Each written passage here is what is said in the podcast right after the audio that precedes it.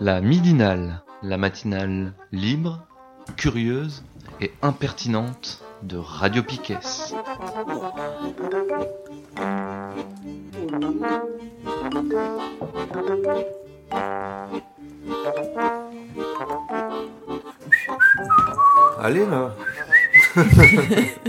Allez là Ouais, on est toujours le 10 juin. C'est la midinale sur Radio Piquet. Et Steph, tu nous as prévu, je crois qu'on va écouter quelque chose. euh. Ouais. En fait, euh, j'ai vachement bossé tout le week-end. Pardon, excusez-moi. Euh, je, je cherchais un truc euh, parce que j'avais rien du tout hier. Et en fait, je me suis dit que j'allais diffuser des sons. Et il y a quelqu'un que j'aime vraiment beaucoup qui avait fait des docs sonores euh, dont on avait parlé. C'est Fanche en fait qui m'a- qui m'avait fait découvrir euh, donc euh, Radio Fanche. Et donc c'est quelqu'un qui s'appelle Sophie Berger et qui a fait deux docs qui sont assez connus quoi. Enfin dans le petit monde du documentaire sonore, n'est-ce pas? Un qui s'appelle Loire, et c'est un, un récit de voyage, et un autre qui s'appelle Cargo, et c'est euh, 50 minutes à bord d'un cargo. Et le son, il est enfin, absolument fabuleux. Et donc je cherche Sophie Berger, je regarde un peu ce qu'elle a fait, et là, je me rends compte qu'elle a, qu'elle a refait un doc, et je vais, je vais le chercher, et je suis tombée sur un truc absolument génial, qui s'appelle Le Grain des Choses, revue sonore. Et c'est le, c'est le premier numéro de, de la revue. C'est une revue euh, belge, euh, entièrement. C'est c'est que du son. Euh, je ne sais pas combien de temps ça dure en tout. Il y a une, une quinzaine de sons. Il y a certains sons qui durent 3 minutes. Euh, celui de Sophie Berger qu'on va écouter tout à l'heure, il dure 12 minutes. Et puis il y a des plus petits. Il y, en a, il y a des docs qui font une heure. Et à chaque fois, euh, il y a des petites pauses entre, entre les sons. Euh, c'est toujours le même mec qui fait, qui fait les petites pauses. Ça s'appelle PAS, P-A-S, et puis 1, 2, 3, 4, 5. Et il fait le lien, en fait, entre, entre tous les docs. et on va, là, tout de suite après, on va écouter le pas 1, le premier. C'est comme ça que la revue s'ouvre. Et en fait, c'est sa présentation de la revue. C'est son édito, enfin, c'est l'édito, en fait, de la revue.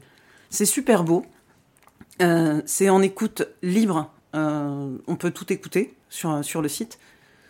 Euh, c'est une coopérative qui fait ça. Et c'est du financement participatif. Alors, c'est dit à la belge, hein, je pense. Donc, c'est du financement en conscience. donc, si tu penses, tu peux tout écouter. Enfin, tu peux écouter ce que tu veux. Tu peux donner ce que tu veux comme, euh, comme argent.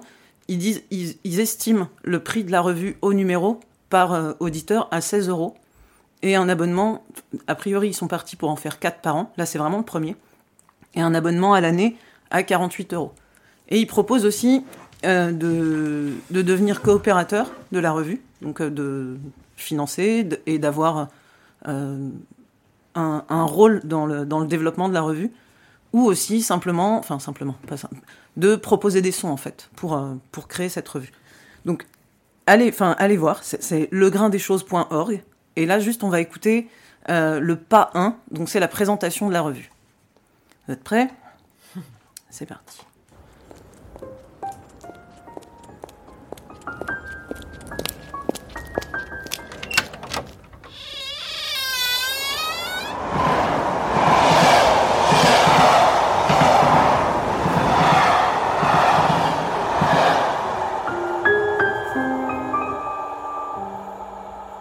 Le grain des choses.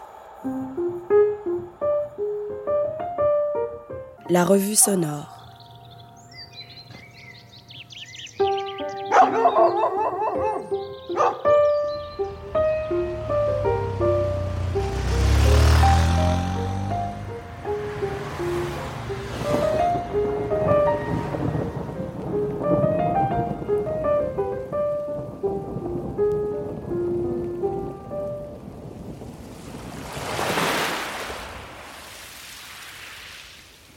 Il faut imaginer la revue dépliée comme une journée.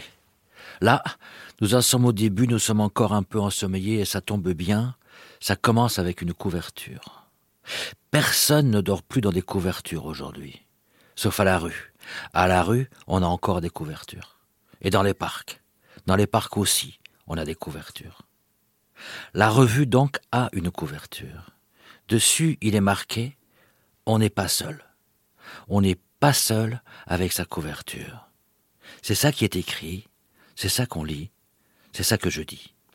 Il faut maintenant tourner cette couverture, la ranger, il faut maintenant faire son lit comme on se lève. Nous sommes peut-être donc un matin, et si mes souvenirs sont bons, ce sera un matin où il fera beau. Mais beau commence à être beau aujourd'hui, d'une beauté entre parenthèses, d'une beauté avec des guillemets, d'une beauté en suspension. Burnout généralisé, tout le monde devrait sortir se promener, on n'est pas seul. Et là, Roxane, il faudrait peut-être un peu de musique ou un peu de son. Ne, mets pas de chant d'oiseaux, j'habite un jardin où il n'y a plus d'oiseaux et plus de chants d'oiseaux. Ne mets pas de musique. Le matin du 1er septembre 2018, après l'été que nous avons passé, je me suis demandé si la bonne idée ce n'était pas rentrer nulle part, sortir partout. Burnout généralisé, allons nous promener. Je suis sorti me promener. La marche, ce n'est pas d'aller d'un point à un autre. Si vous faites cela, vous ne marchez pas. Non, vous ne marchez pas. Vous vous déplacez. Vous allez quelque part et vous êtes tout entier contenu dans le problème de la mobilité. La marche, ce n'est pas aller d'un point à un autre, comme faire ses courses. Ce n'est pas courir. On va marcher ce matin. C'est le grain des choses. C'est le numéro un. On n'est pas seul. On va à Cray. On écrit Crest, mais on dit Cray. C'est dans la Drôme. Attention à la marche. Voilà. Donc ça, c'est l'ouverture de... Classe. C'est la couverture, c'est l'édito, c'est super beau. Et, euh, et du coup, je vais mettre euh, le documentaire donc, de Sophie Berger. Ça s'appelle Hors saison. Et c'est un, un paysage sonore. Ça se passe à l'île aux moines. Et euh, donc on va écouter. faut juste que je le trouve, hein, tout va bien. Voilà. Hors saison, c'est parti.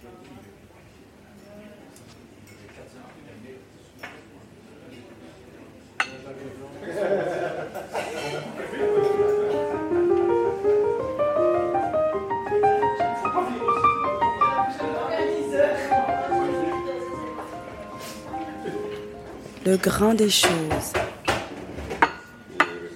La revue sonore.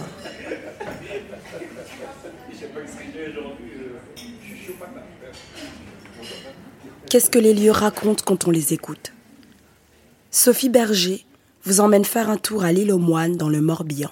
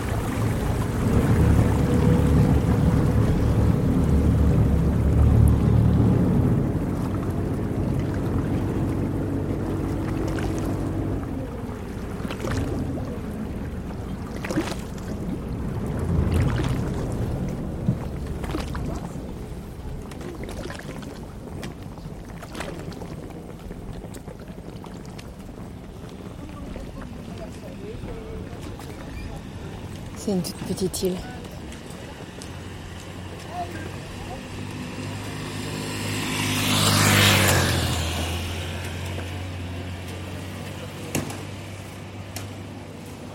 On circule à scooter ou à vélo. Sans casque.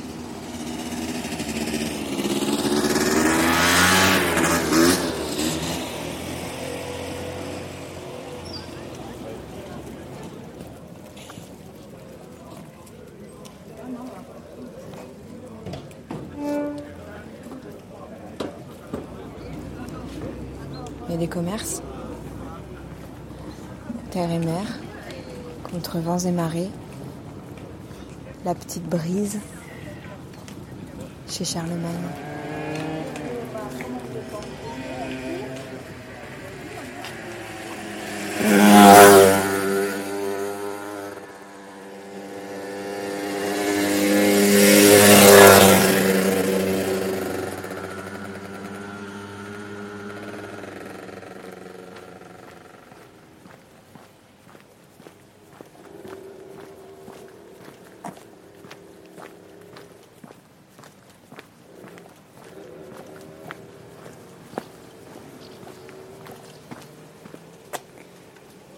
Aux moines hors saison.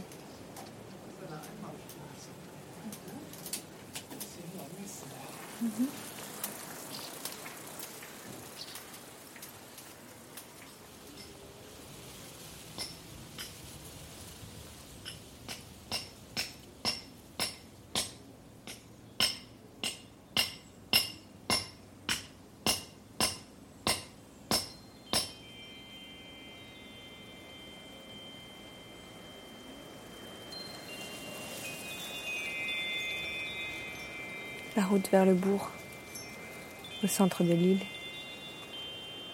en direction de Port-Miquel.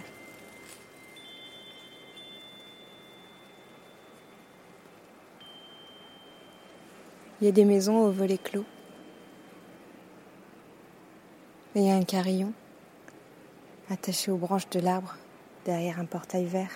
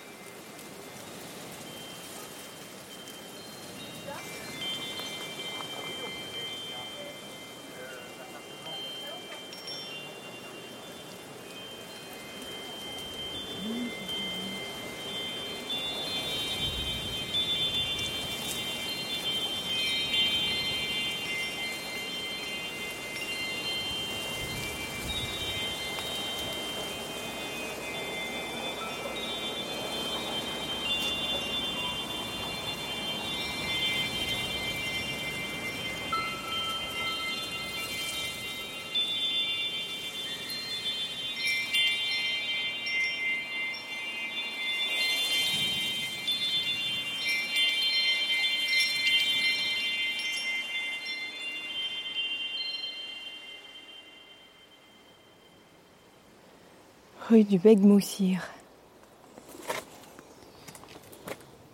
Avis de constat d'abandon de concession.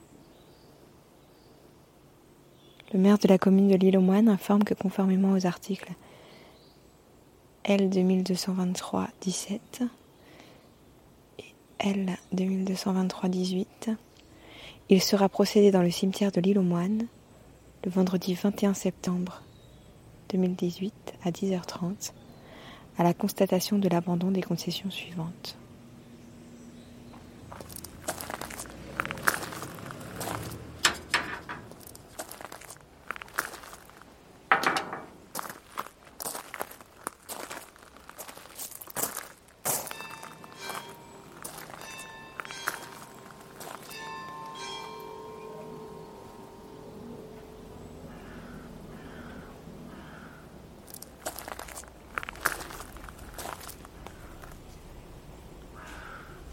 Famille Bruant, Le Gouguec, Joseph Ange Créquet, Capitaine au long cours, 1882-1956.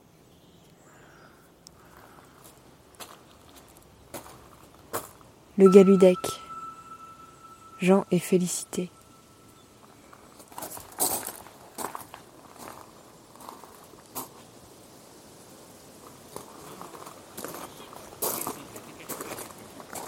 Famille Guy Moisan.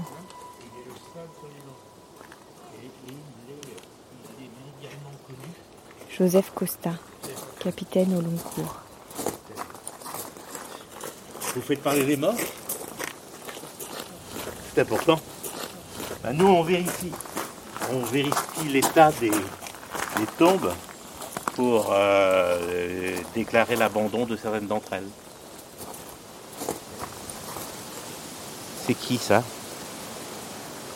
Ça, c'est euh, la famille Calbourdin-Vagresse avec Prosper le Vagresse, mais qui n'a rien à voir avec Ah, Calbourdin que vous connaissez. Non, d'accord. Bon, bah, écoute, tu, tu notes. Hein, donc, euh, croix, croix cassée. Donc, euh, Végétation. et oui, puis c'est un arbre aussi hein, qui pousse là. Arbre. Et puis, euh, encadrement chêne euh, rouillé.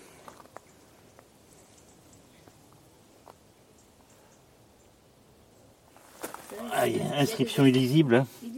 Oh, pas, pas, pas facile en tous les cas. Et, et monument affaissé, quoi. Hein, dalle cassée et puis monument, monument affaissé. Voilà, c'est tout. hein. Oui, c'est tout. Oui, Ah oui. impeccable.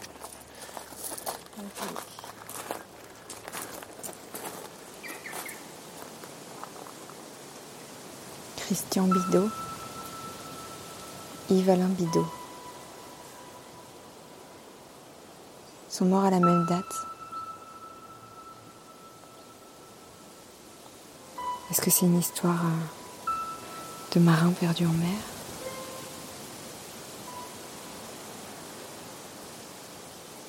Est-ce qu'ils étaient frères?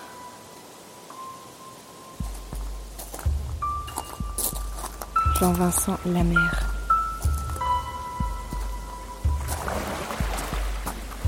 Marthe Brook, né de Bock. Auguste Brooke.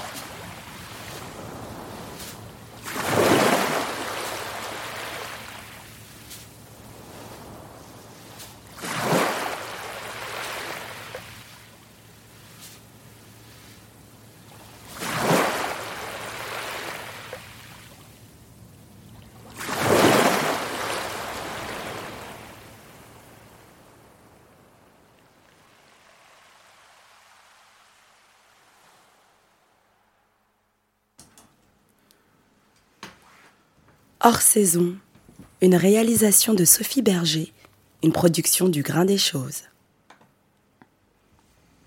C'était très beau. Oui, c'est très beau. Sophie Berger, c'est toujours très beau. Euh, en fait, c'est encore plus beau quand on l'écoute dans le casque.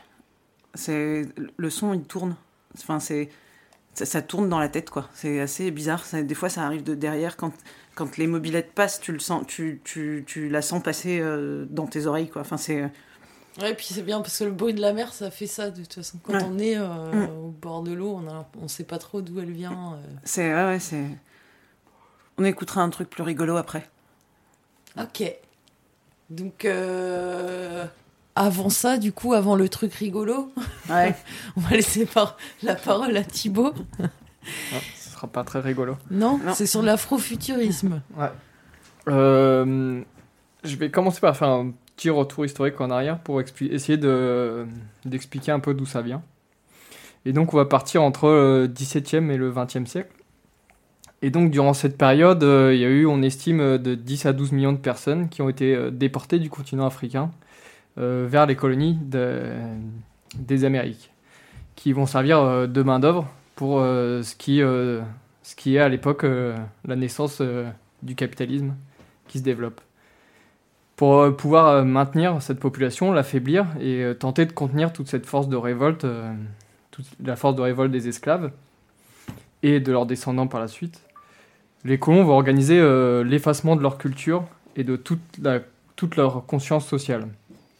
Cette destruction, elle est systématique et elle passe par plusieurs, plusieurs façons de faire. Donc déjà, ils vont détruire systématiquement tous les écrits qui pourraient relier les personnes à leur lieu d'origine. Ils vont euh, toujours séparer les familles et euh, les personnes qui viennent d'un même lieu et qui pourraient se connaître.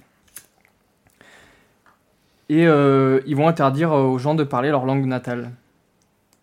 C'est jusqu'à encore très récemment, et même encore, encore aujourd'hui, toutes les représentations de, de ce passé, ou du passé, on va dire, précolonial, euh, a été interdite. Et euh, on a effacé un, peu, on a euh, un peu effacé aussi tout- toute l'histoire euh, post-coloniale, et notamment on a invisibilisé toutes les populations qui, ont, qui ont servi, tous les esclaves, de l'histoire de l'Occident. En fait, euh, ces 10 à 12 millions, c'est juste vers les Amériques. Il y en a beaucoup plus. Tous ceux qui ont été déportés vers l'Europe, vers l'Asie, le Moyen-Orient. Et en fait, aujourd'hui, il y a- des gens, euh, notamment des anciens présidents, qui ont pu dire que, euh, que l'Afrique n'était pas entrée dans l'histoire, alors qu'en fait, elle, est, a servi à la base de la création de, beaucoup de pays, quoi. Euh, mais elle est, complètement invisible. On ne veut pas la voir. Et donc on arrive vers la seconde moitié du XXe siècle, où là on va avoir des, auteurs, plutôt blancs, des auteurs blancs, qui vont commencer à imaginer le futur, qui vont faire un peu de, romans d'a- d'anticipation, euh, de science-fiction. Et ce qu'un auteur va appeler le color blind future, c'est-à-dire euh, un, futur euh, sans couleur, sans, en complètement lissant les, les races, les races dans le sens construction sociale des races. Et donc, ils parleront d'une espèce humaine qui va être décrite comme socialement réunifiée, c'est-à-dire sans race sociale, et qui aurait euh, émergé d'un malheureux passé de malentendus et de conflits raciaux. Et donc, c'est ce qui va complètement éluder euh, l'esclavagisme et toute la, réalité des, hiérarchies et des, oppressions sociales. Et cette euh, humanité supposée unifiée, réunifiée, en fait, elle est, blanche. C'est la culture blanche qui, s'impose aux autres et, point barre. On ne discute pas du reste. Euh, à cette période va commencer à se construire euh, dans, le, comment, dans la communauté afro-américaine une, une, résistance euh, politique et culturelle qui, va, qui va prendre la forme d'un mouvement artistique et esthétique et qui va réfléchir une alternative à la vie au présent en imaginant un, futur euh, dans lequel euh, les, euh, les Noirs développent une façon de vivre hors des oppressions. Et en fait, ils vont se servir de cet imaginaire, cette, cette pensée du futur pour se réapproprier leur passé. Ce mouvement, il va, être, il va avoir lieu dans, dans la peinture, dans les graphes, dans le cinéma, la musique, dans les comics, la littérature et, euh, entre autres, euh, dans la, ce qu'on appelle la black science fiction, donc la science-fiction euh, d'auteurs et d'autrices noirs. Donc là, ça c'est pour un peu remettre le contexte. Donc on arrive aux années, autour des années 70 il commence à y avoir de, commence à y avoir de plus en plus de, lecteurs et de, lec- de lectrices noires, notamment de science-fiction, mais encore très très peu. Aujourd'hui encore, il y a, euh, relativement peu euh, d'auteurs et, d'autrices noires. Dans ces années-là, moi je me suis, enfin j'ai surtout lu euh, des livres d'Octavia Butler, dont je vais parler maintenant. Octavia Butler, elle naît, sa grand-mère, elle a travaillé dans les champs de coton en Louisiane, et sa mère, elle a été femme de ménage. Euh, elle est très peu allée à l'école et tout ce qu'elle a appris, en fait, à lire et à écrire, c'est sa mère qui lui a appris. Et Octavia Butler, elle, euh, elle, donc, euh, elle naît avec ce passé-là. Et elle, elle, elle écrit, elle aime beaucoup écrire. Elle écrit des histoires, elle écrit un peu la vie de sa famille depuis qu'elle a 10 ans.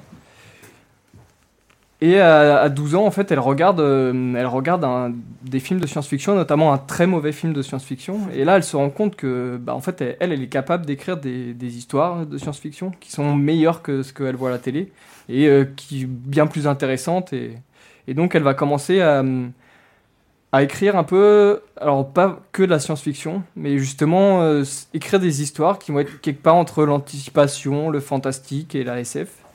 Et elle, il se trouve que euh, Octavia Butler, elle, est dyslexique. Et euh, notamment, elle s'est rendue compte, euh, en ayant écouté un discours de, John Fitzgerald Kennedy, qu'elle avait rien compris en fait. Il y a beaucoup, beaucoup de mots qu'elle qu'elle comprenait pas et, qu'elle mélangeait. Et, du coup, elle s'est mise à, hum, à essayer de compenser ça en lisant beaucoup, beaucoup de choses, plein de, plein de choses différentes, pas seulement de science-fiction, mais elle va s'intéresser, je sais pas, elle peut lire aussi bien des choses sur l'Égypte, sur, sur euh, les armes à feu, euh, sur, euh, sur tout un tas de domaines différents qui n'ont pas forcément de rapport avec ce qu'elle écrit, mais qui va la, nourrir et lui permettre aussi de, bah, s'approprier un vocabulaire qu'elle a un peu du mal et à se faire des listes de mots. elle dit que quand elle écrit, elle a certaines listes de mots qui, pour elle, sont un peu difficiles à écrire et pour, essayer de soutenir, de l'aider à, faire ce travail. Et donc, elle va écrire beaucoup et à partir. Elle, va, commencer à envoyer son travail euh, pour essayer de le faire publier. Et notamment, il se trouve que euh, en 76, elle va avoir une première, euh, une première publication. Et depuis, elle, va, euh, elle a publié une quinzaine de livres. Elle est morte aujourd'hui. Et, et donc, aujourd'hui, enfin, je sais pas à quelle date exactement, mais elle, a, elle a à peu près une quinzaine de livres. C'est juste, ça m'a fait. Parce que dans le. Sur euh, un des, des bouquins que j'ai lu, euh, dans l'édition, c'est écrit qu'elle a écrit 9 livres, alors qu'elle en a écrit plus que ça. Mais bon, voilà. Euh, et notamment euh, les deux que j'ai lus parce qu'ils sont assez difficiles à trouver en français. Ils n'ont pas forcément, euh, pas forcément été beaucoup édités et encore moins réédités. Et donc moi ce que j'ai lu c'est ça date de 93, euh, deux livres. Donc c'est une, une suite. Ça devait être une trilogie mais elle aura pas le temps d'écrire le troisième. Donc en 93 euh, la parabole du Summer et en 98 euh, la parabole des talents. Donc c'est une histoire euh, d'anticipation, mais le type d'anticipation, en fait, euh, elle imagine un monde qu'on voudrait pas, c'est l'enfer, et on voudrait pas que ça arrive comme ça. Et donc ça se déroule dans les années de 2024 jusqu'à euh, 2040 par là, pendant une vingtaine d'années en Californie. Dans un monde où euh, on imagine qu'on continue l'industrialisation comme on est et comme la façon dont, on, traite l'environnement et tout part en couille. Il y a euh, autour des années euh, 2015, je crois, il y a euh, ce qu'ils vont appeler une, épi- une, euh, l'épidémie, où en fait c'est une énorme crise euh, autant écologique, économique et sociale, où euh, le- l'environnement est co- est complètement, euh, complètement défoncé, on commence à galérer à trouver de l'eau potable, à se nourrir.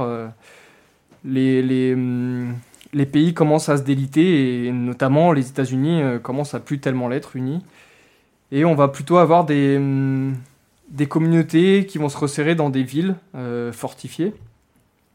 On va avoir, euh, on va dire globalement deux types de villes, des, villes qui vont être euh, propriétés de grosses multinationales qui vont les racheter et qui vont se servir de ces villes pour euh, faire une sorte d'esclavage, d'esclaves salariés un peu.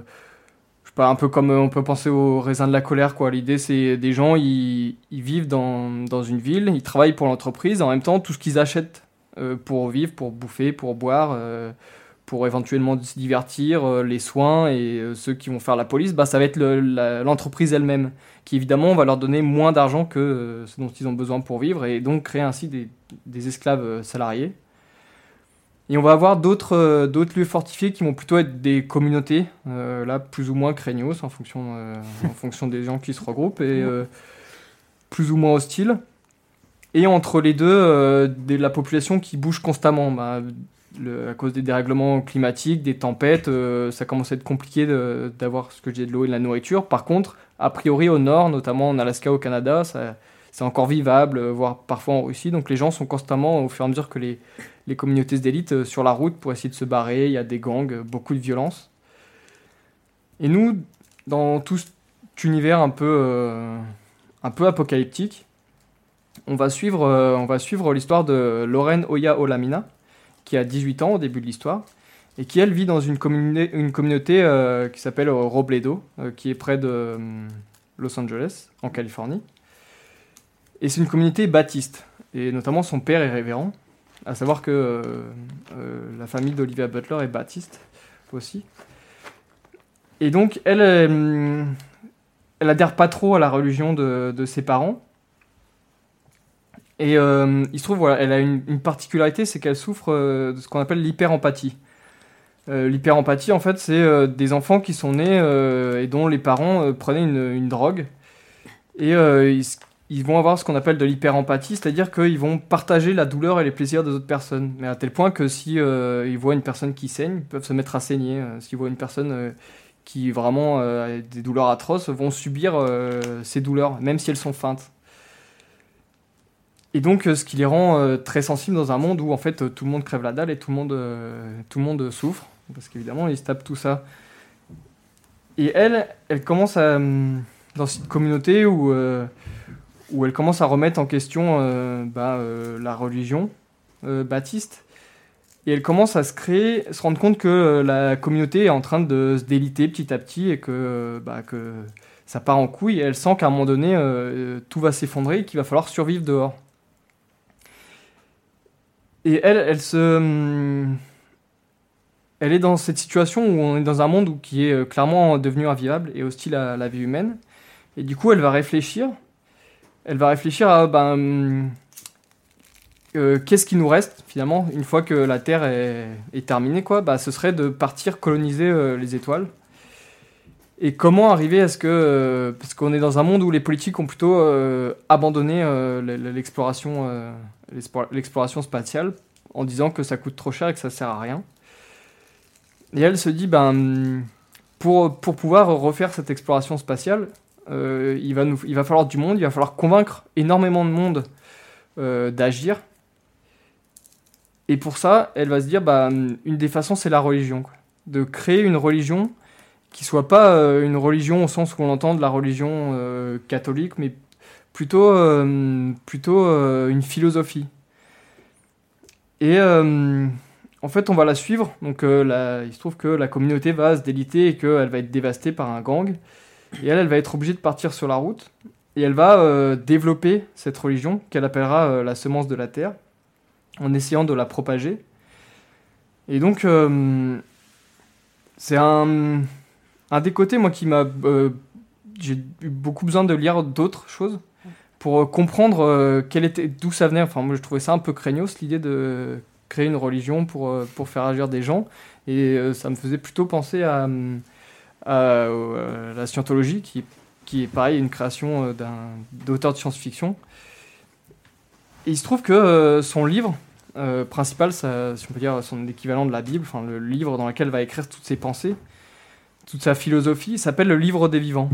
Et ça fait référence au livre des morts, donc qui est, qui est, c'est des rouleaux de papyrus, donc de, dans l'Égypte ancienne, qui étaient mis dans les près des corps, près des corps, donc après la mort, euh, en général entre les, bandelettes et les, corps. En fait, ce livre euh, s'appelle le livre des morts, mais c'est une traduction d'un des euh, égyptologues allemands. Mais il s'appelle pas le livre des morts. En fait, son nom c'est le livre pour sortir au jour. L'idée de ce livre, c'est euh, c'est un papyrus qui regroupe des textes très hétéroclites, avec des paragraphes très indépendants les uns des autres, qui sont écrits dans différentes époques. Et qui vont en fait être euh, plus proches de, la magie. En fait, c'est en quelque sorte des paroles magiques qui devront être prononcées par le défunt pendant son voyage euh, vers le monde de l'au-delà et qui vont, lui, donner un pouvoir de, persuasion euh, pour pouvoir convaincre, persuader les différentes divinités que le défunt va rencontrer de lui laisser faire son voyage jusqu'à l'au-delà.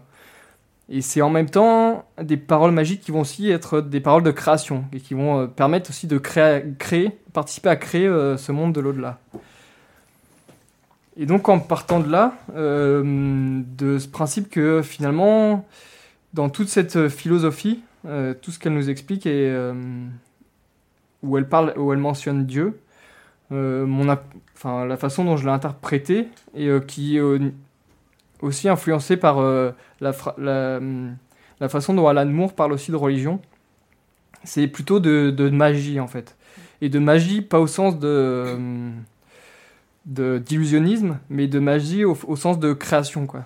Euh, C'est-à-dire de, création et de philosophie. C'est-à-dire euh, ce qu'était hum, la philosophie et le processus créatif avant qu'il soit euh, rationalisé, et, euh, séparé en sciences, en, euh, en médecine, et quelque chose d'un peu plus...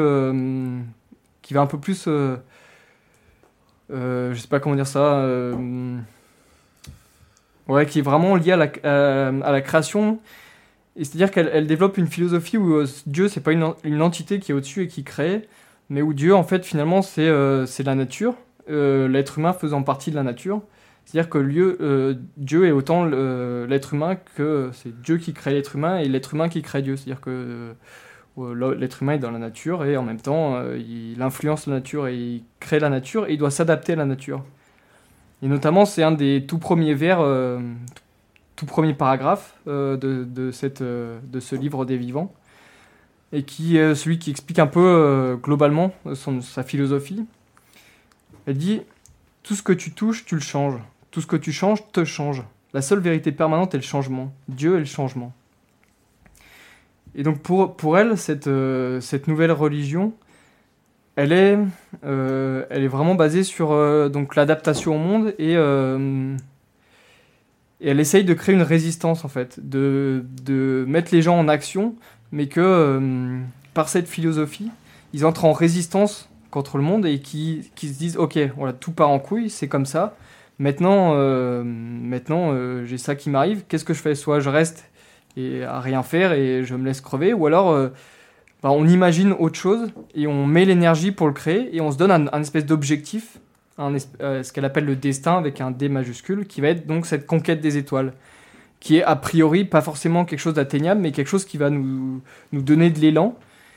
Et on va essayer de, ouais, vraiment de créer sans partir, euh, sans essayer d'appliquer des choses qui avaient déjà été euh, imaginées avant. Mais euh, et ce, donc elle développe durant. je vais pas trop rentrer dans le, dans le détail du livre, déjà parce qu'il y y a des gens ici qui n'ont pas lu tous les livres. Non, j'ai pas lu le deuxième.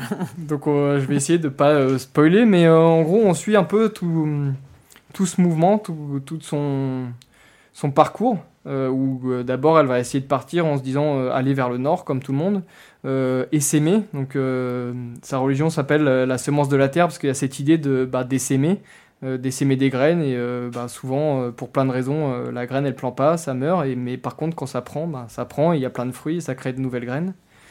Et euh, de, en essaimant justement de créer ce rapport de force et de cette, disons cette, euh, ouais, cette dynamique qui va faire que, euh, que le voyage plus tard dans l'espace va être possible.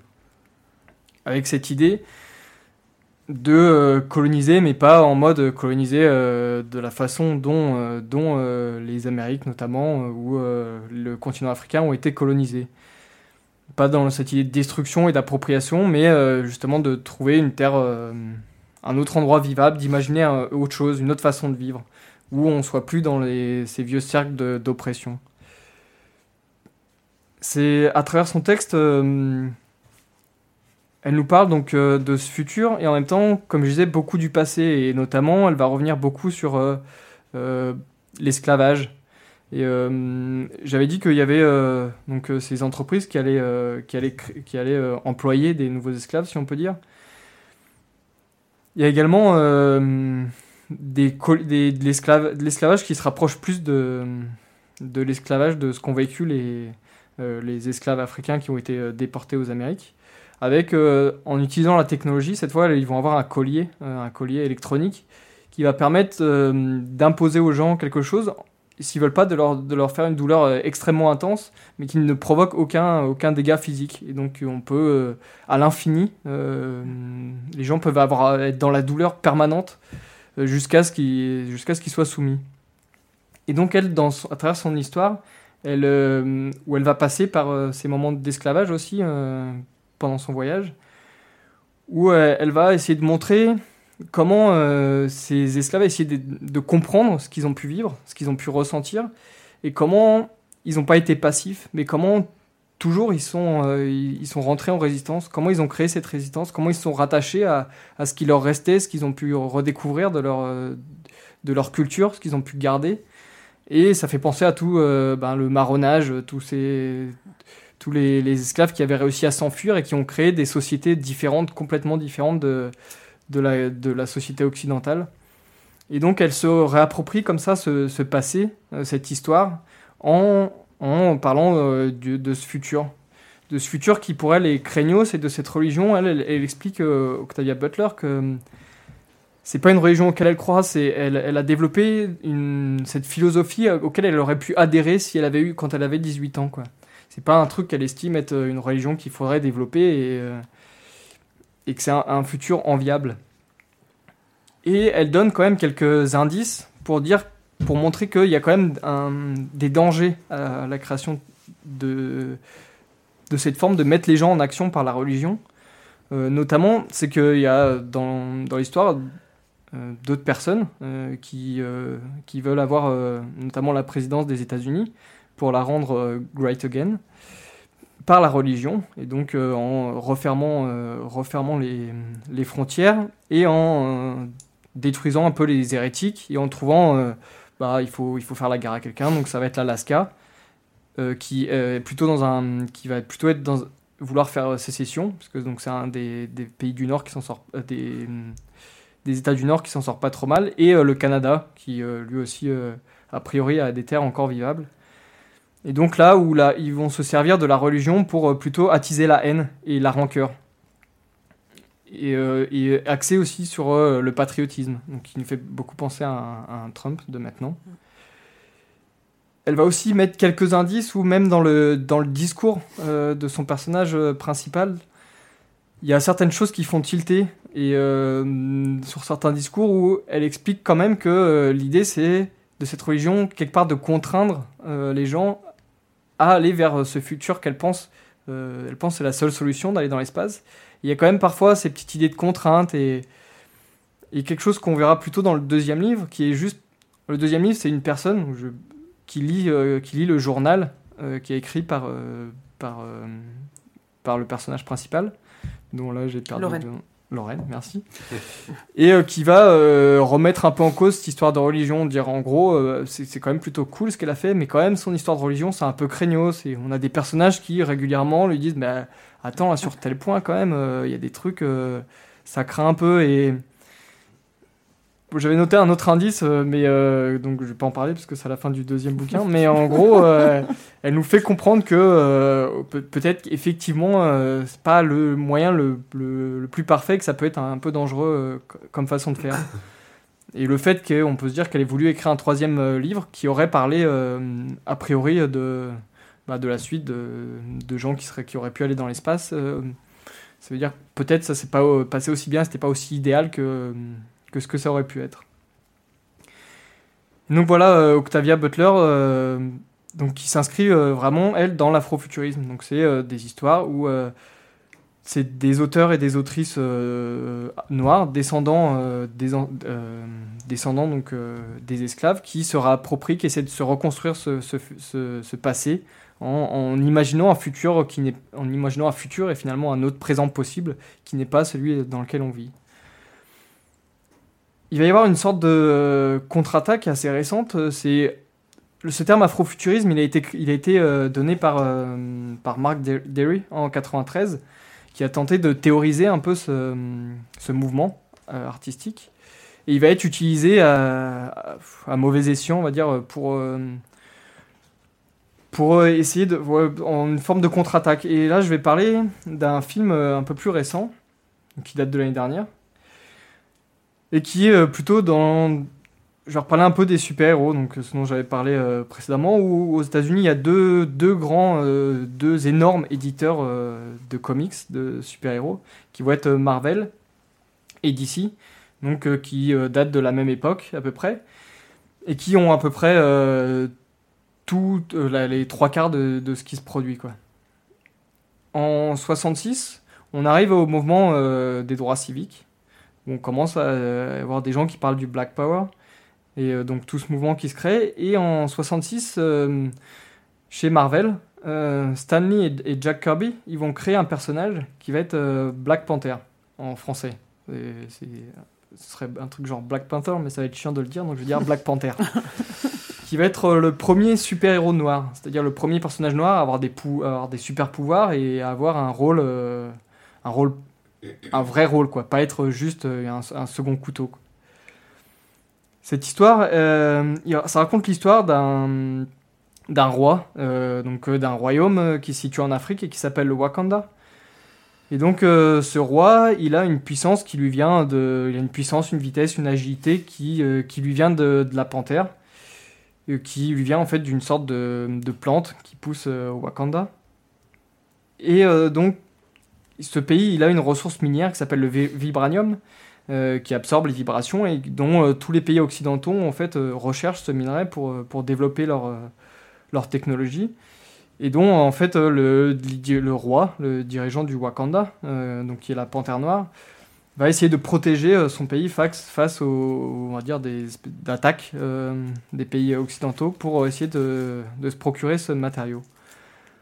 Le nom du, du, ro- du héros, la Black Panther, n'a rien à voir avec le mouvement Black Panther. En fait, il, a été créé un peu avant euh, qu'il émerge et il n'y a, pas de lien et voire il a été changé pour, euh, je crois, pendant moment, euh, la, Puma noire ou quelque chose comme ça, histoire de surtout pas qu'on fasse le lien entre les deux, dire non, on n'essaie pas non plus de d'essayer de raconter ces gens qui sont plutôt révolutionnaires. On veut un peu calmer la donne. Ou au moins, euh, disons, je sais pas si euh, ils avaient cette idée-là, mais au moins se, se rendre compte que priori, bah, il y a de plus en plus de, lecteurs et de lectrices euh, noirs. euh, il faut qu'on crée un super-héros pour continuer de vendre un peu nos, créations. En le, texte, le, comics, il se trouve que les comics, euh, sont euh, détenus par les, éditeurs et euh, les auteurs changent. euh, et notamment, il se trouve que ces dernières années, on va avoir un auteur, euh, un auteur qui s'appelle euh, Ta Nehisi, euh, qui va être le scénariste.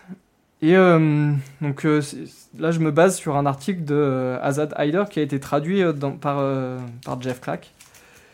Et où en fait euh, il explique comment euh, ici en fait c'est un auteur qui est, euh, qui euh, vachement apprécié des blancs. Et, euh, et euh, le film euh, Black Panther qui est sorti l'année dernière s'appuie beaucoup euh, sur, sur cet auteur pour raconter cette histoire. Et donc là euh, je vais vous passer euh, deux extraits.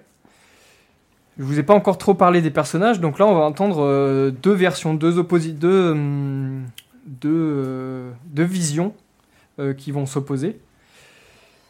Et euh, on va faire un petit jeu, c'est vous allez me dire à votre avis, parce qu'il y a toujours euh, des gentils et des méchants. hein. et parce que voilà, il faut savoir que Marvel c'est, euh, a été racheté par Disney et euh, DC par euh, la Warner. C'est pour ça qu'on a un- une, une somme considérable de films de super-héros en ce moment.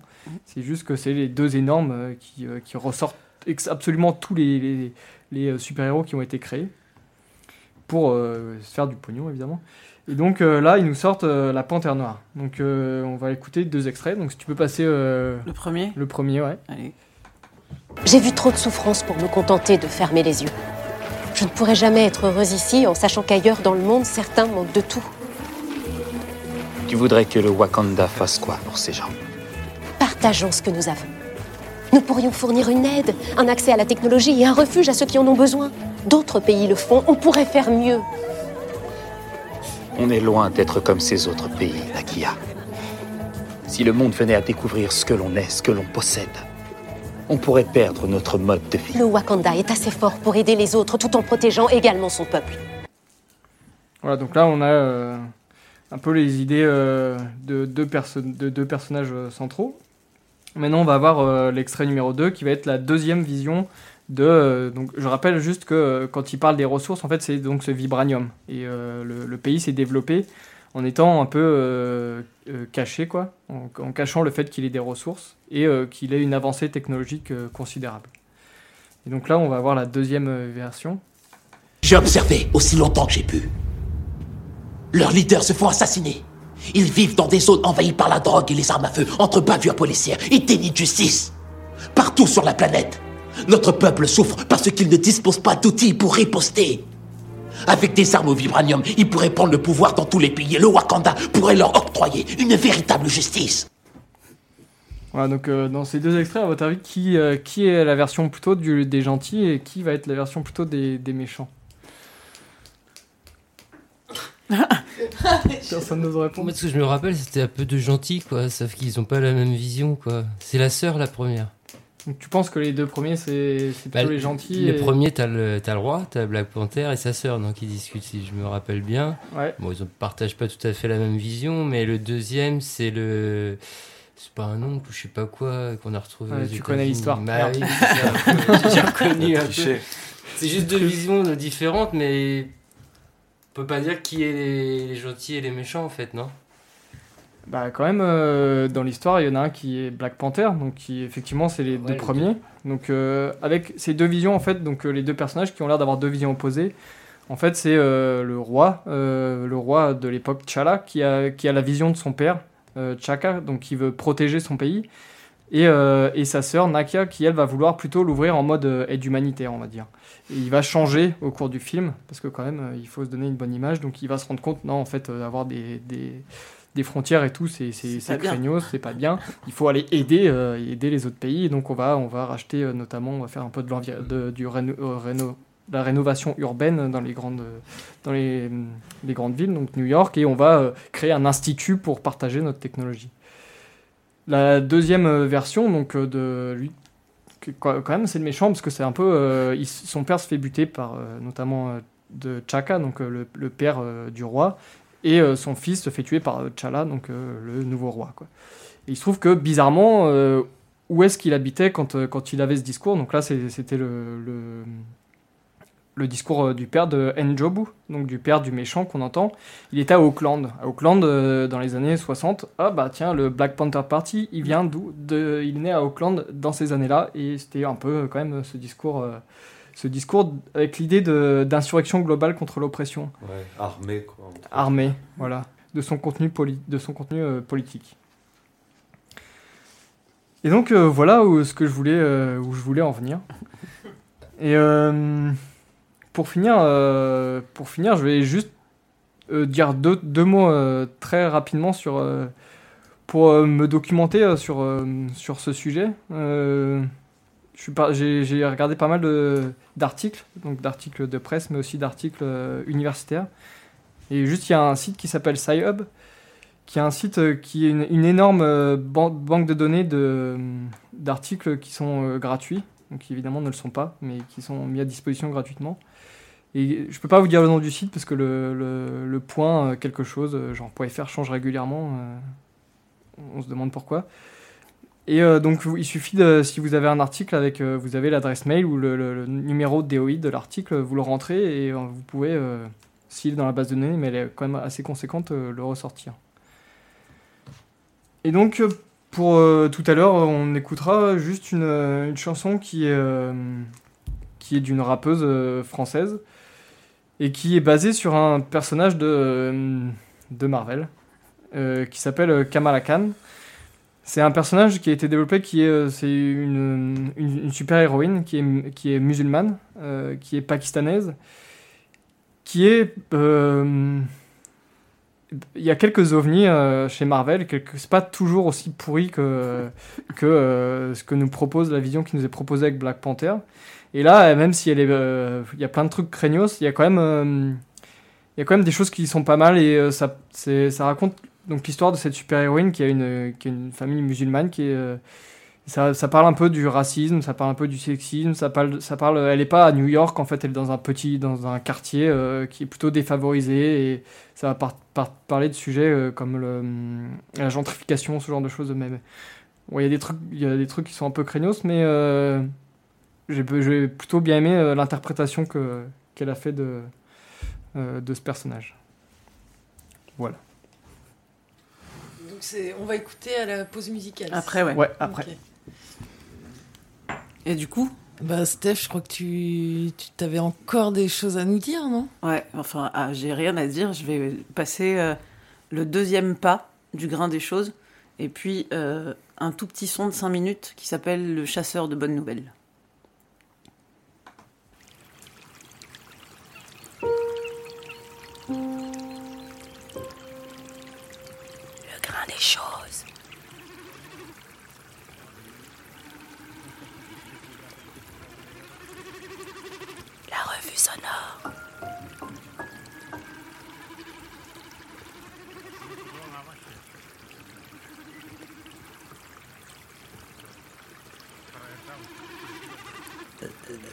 Dites, ça ne vous paraît pas étrange qu'une revue qui vient de naître convoque autant de René? Nous venons d'en quitter un à Dijon dans la cantine de l'hôpital psychiatrique de la Chartreuse. René, Dijon, une cantine, de la folie. La moutarde me monte au René est la première association libre qui me soit venue à l'esprit. Et voilà que l'homme qui va venir s'appelle aussi René. Ou pas d'ailleurs. Ou pas René. Peut-être que non, il s'appelle pas comme ça. Cet homme-là est sorti partout et rentré nulle part. Il porte une antenne sur la tête avec une plume orange par-dessus qui virevolte. C'est peut-être un, certain plume. Parce que de toute manière, nous sommes à Namur et nous attendons le train. Henri Michaud a toujours eu des problèmes avec Namur et Plume a toujours eu des problèmes avec les trains, vous savez bien. Plume ne peut pas dire qu'on ait excessivement d'égards pour lui en voyage. Les uns lui passent dessus sans crier gare, les autres s'essuient tranquillement les mains à son veston. Il a fini par s'habituer. C'est dans la quatrième nouvelle de Michaud, ça tombe à pic et ça se termine mal. Mais René s'en fout parce que sur son veston, il a accroché son antenne et à l'antenne sa plume qui virevolte et qu'avec, il part à la chasse aux bonnes nouvelles. Cet homme qui est amoureux des horloges s'est déplacé jusqu'à midi. Midi, c'est ici. Et c'est là où vous vous trouvez. Il n'y a pas d'endroit exact où chercher midi. On le trouve aussi bien à sa porte ou bien à 14 heures. Le midi n'est pas un train qui arrive à l'heure.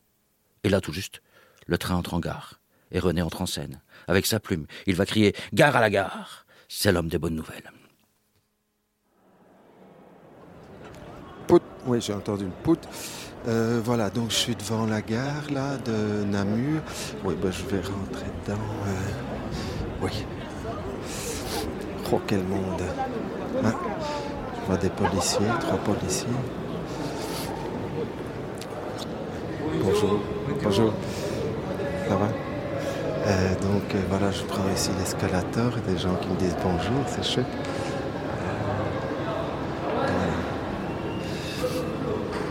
Ah, je vois des gens qui viennent travailler aussi. Ben, c'était... Ah, ça va. C'est joli ça. J'avais vu quelqu'un là. Ah oui, je vais demander à madame. Euh, bonjour madame, est-ce que je peux vous interroger? Je peux pas, non, je travail. Ah, madame travaille dans les chemins de fer. euh, et elle doit faire son devoir, qu'elle m'a dit. Comme quoi, euh, il y a des gens qui sont pressés.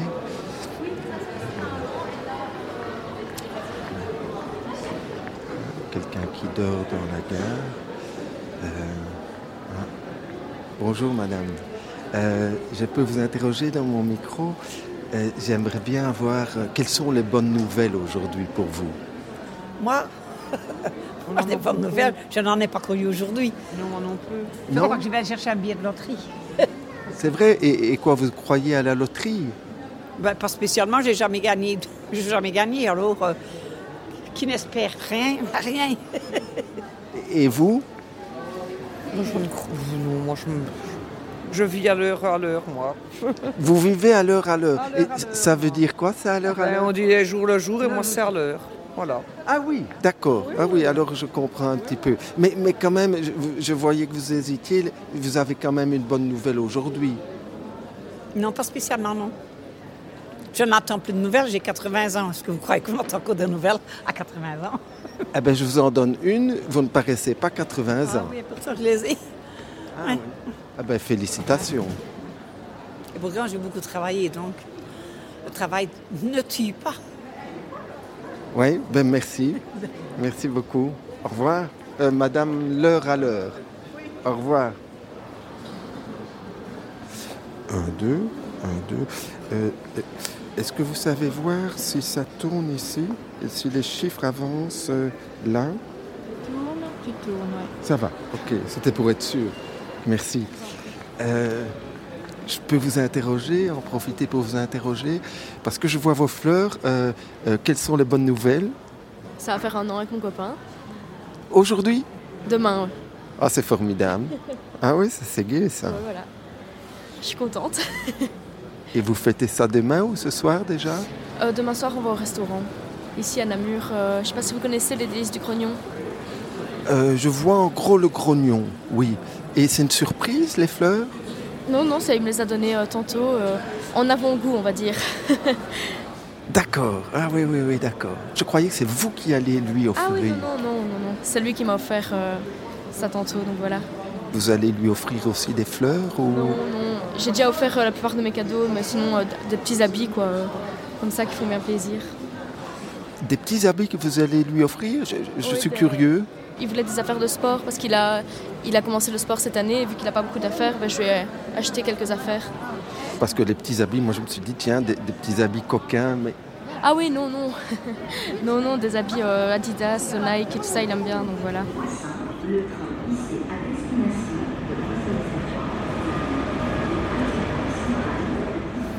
Question boulot. Question boulot Oh ben, Formidable, alors c'est pas privé Non, mais enfin, je vu qu'il n'y a rien de sûr, je n'en parle pas trop. Ah, mais je suis déjà content pour vous. Vous avez passé une audition, j'imagine, ou quelque chose comme ça. Non, mais j'ai reçu des bonnes nouvelles par téléphone. Ah, chouette, chouette. Ben, je me réjouis, merci beaucoup pour euh, Merci. ce partage. Et qui êtes-vous? Euh, moi, je, je- ben, je m'appelle euh, René, en fait. Je- Pourquoi vous riez? Vous regardez mon antenne qui tourne. Oui, mais c'est pour, pour mieux vous entendre. Bon appétit parce que je vois que vous mangez seulement maintenant alors qu'il est 15 heures. Ben, je sais, j'ai pas eu le temps. Je suis rentré des cours, j'ai dû directement prendre le train, donc euh, voilà. Je mange seulement maintenant. La bonne nouvelle? Oui. Bah, il ne pleut pas. Ah ben, c'est vrai. Je, ben, je ne l'avais même pas remarqué, je vous remercie. Voilà, il ne pleut pas. C'est la bonne nouvelle du jour pour moi. Voilà. Ah ben, je peux vous embrasser parce que vraiment, merci. Si vous voulez. Ah ben, euh, ben, je, euh, je suis euh, presque ému. Merci. Tant mieux. Voilà. Voilà, c'était moi, le chasseur de bonnes nouvelles. Je, je propose une petite pause. On se voit tout à l'heure. Hop, hop, hop. C'était le chasseur de bonnes nouvelles. Hop, hop, hop. Bah, on va faire une petite pause aussi, nous. Alors, une petite pause musicale. Hein, donc, euh, la chanson dont t'as parlé, Thibaut. Ouais. Et une chanson sélectionnée par la snob. Ouais, une chanson snob. Euh, c'est c'est Patti Smith, euh, Pastime Paradise. Et on revient pour l'agenda et tout et pas rien.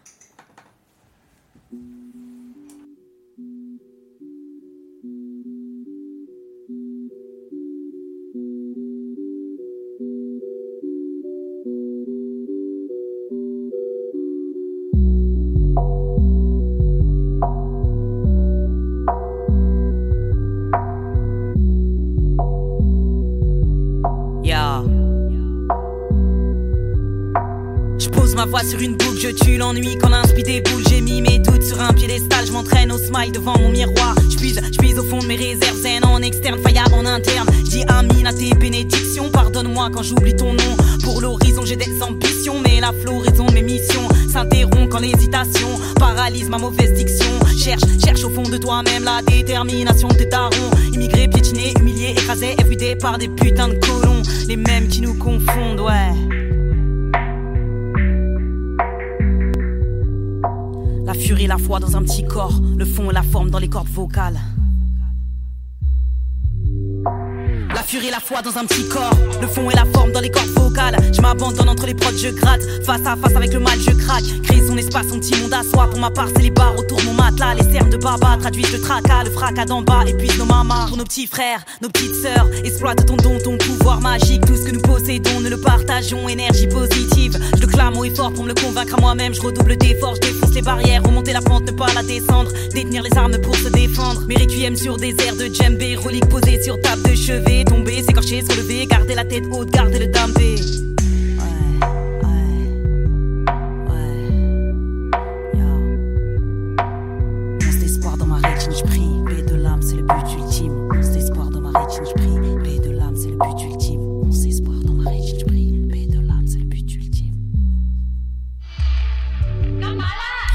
De Kamala Khan, garder le cap en cas de tornade. Univers cru, émo, sale, mental de Maasai pour braver les obstacles. Ouais, la force de Kamala Khan, garder la garde en cas de carnage. Univers cru, émo, sale, mental de Maasai pour braver les obstacles. Ouais, la force de Kamala Khan, garder le cap en cas de tornade. Univers cru, émo, sale, mental de Maasai pour braver les obstacles. Ouais, la force de Kamala Khan, garder la garde en cas de carnage. Univers cru, émo, sale, mental de Maasai pour braver les obstacles.